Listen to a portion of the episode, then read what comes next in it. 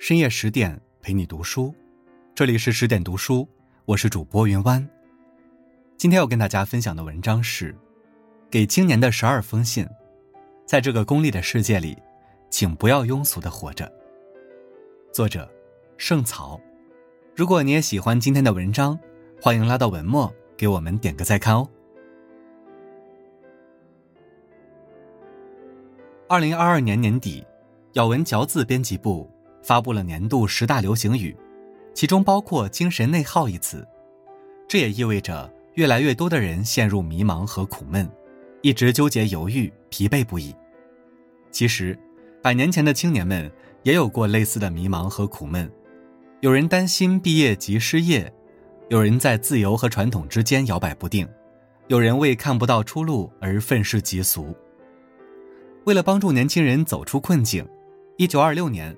一般杂志连续发表了十二封写给青年朋友的信，很快就在青年读者中引起了强烈的反响。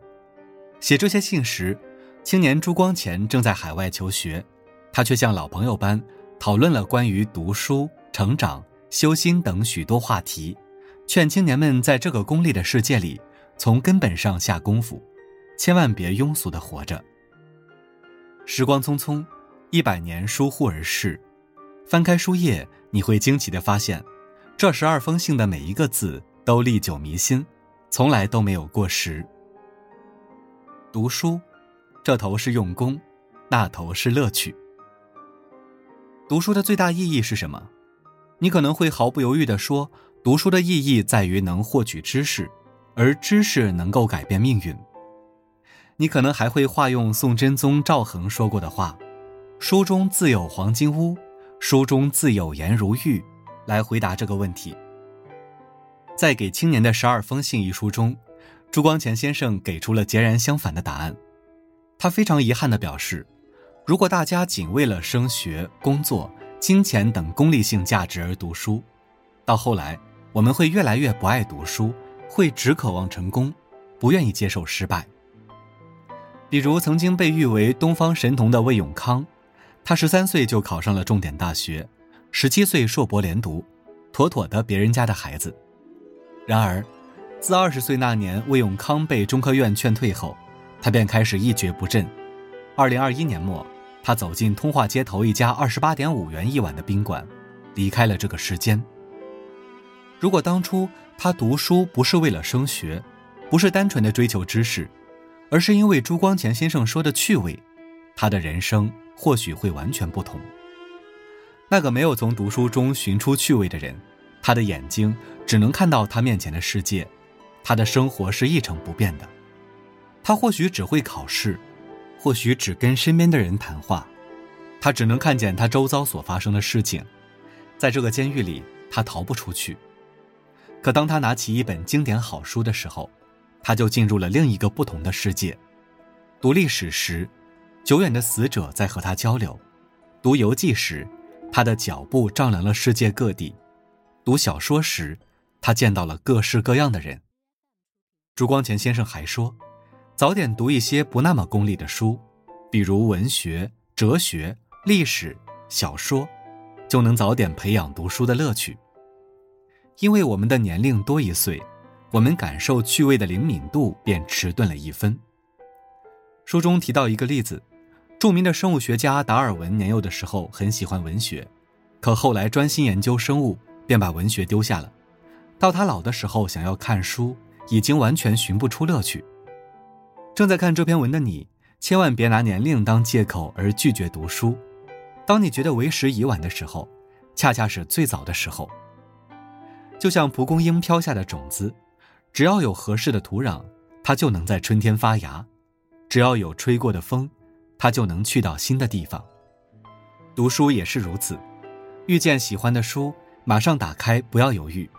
如果你对所有书都失去了好奇心，那一瞬间你的心就死了。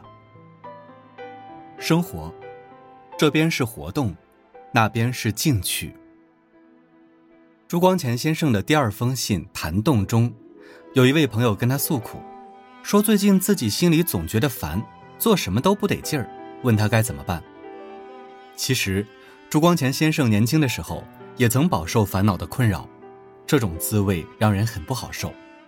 他翻阅了大量的哲学书籍，得出结论：我们的内心原本是一波清澈的湖水，微风吹来便有碧波荡漾，烦恼也就来了。要想不烦恼，不动心就行。但不动心，说起来容易，做起来难。朱光潜先生自然不会只讲这些大道理，他认为，既然我们都是自然的奴隶，不妨顺从自然。我们生来好动，动起来才是顺应天性。如果一直不动，心情自然会闷闷不乐了。笔者深以为然，就好比家里的菜刀，长时间不用便容易生锈损坏，人也是一样，长时间闲着，人也就废了。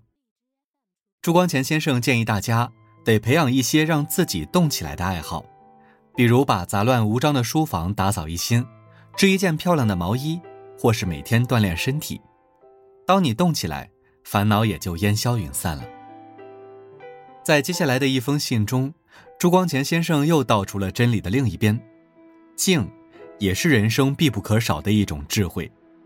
这种静趣是被动的，而且每个人的感受都不同。就拿喝茶来说，有的人端起一碗茶就急忙灌下，虽然解渴，却少了几分味道。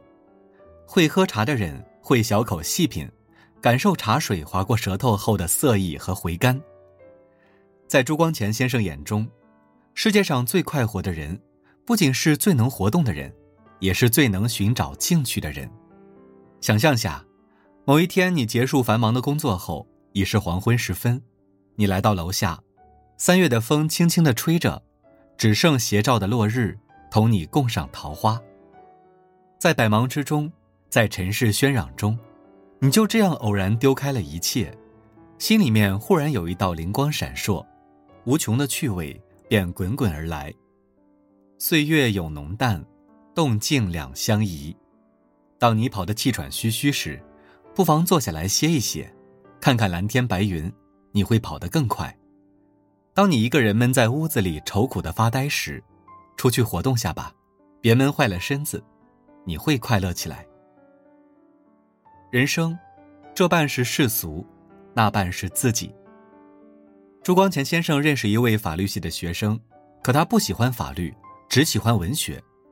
他常常抱怨法律课程无聊，朱光潜先生便建议他转到文学系，但他又说法律系的前途更好。自己不能违背父母的意愿，于是他一边得努力敷衍法律系的考试，一边不能倾情投入喜欢的文学，结果两边的成绩都很不理想。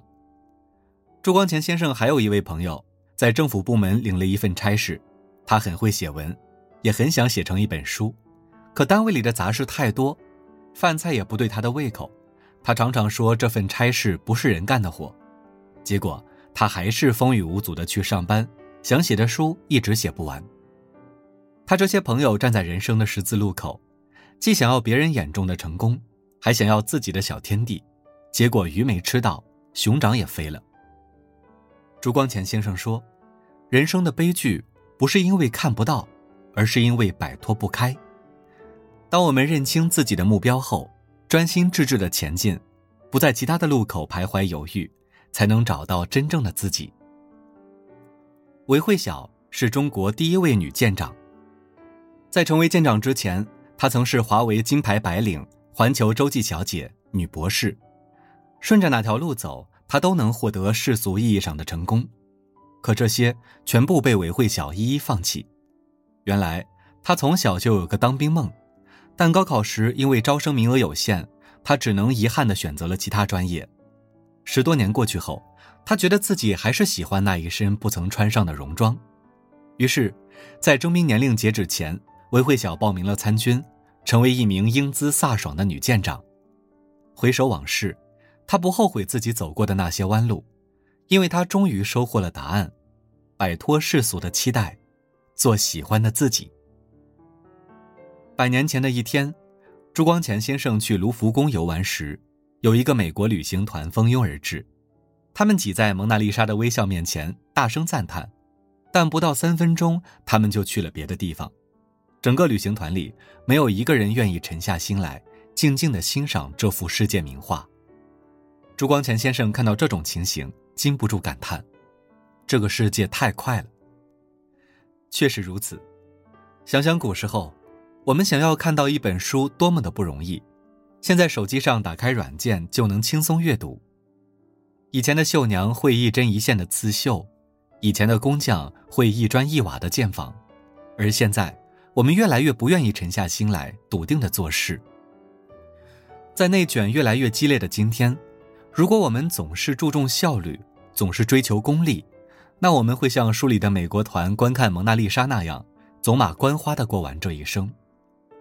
只有我们歇下手头不得不干的事情，开始做喜欢的事情，我们的个性才能显露出来。只有金钱、名誉和野心的刺激离去，精神可以随心所欲的游荡时，我们才会找到真正的自我。点一个再看，愿你我像朱光潜先生期待的那样，在这个庸俗的世界里，多读一些无用之书，多做一些有趣之事，真挚热烈的活着。好了，今天的文章就分享到这里，更多美文，请继续关注十点读书，也欢迎把我们推荐给你的朋友和家人，一起在阅读里成为更好的自己。我是云湾，祝你晚安，好梦。